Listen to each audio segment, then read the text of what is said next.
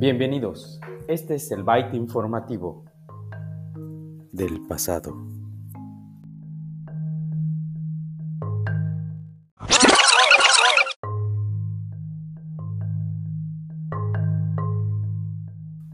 En un día como ayer, 6 de marzo, pero de 1992, el virus Miguel Ángel se activa por primera vez.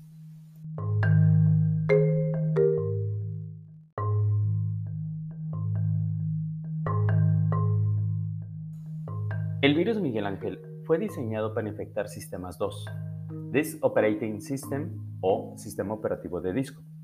Más específicamente, el registro de arranque principal del disco duro y el sector de arranque de los discos floppy algo así como la unidad lectora de tu actual USB.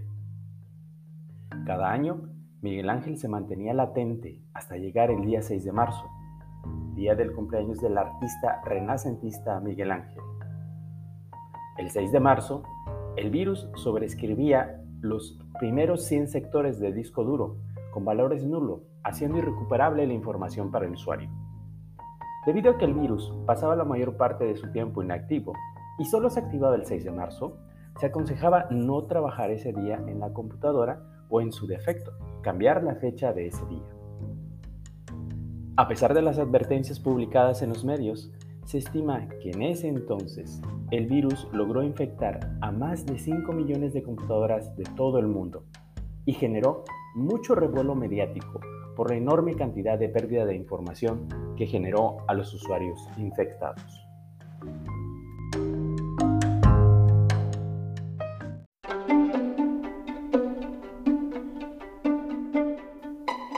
Y ese fue el baile informativo del pasado. Volvamos al futuro.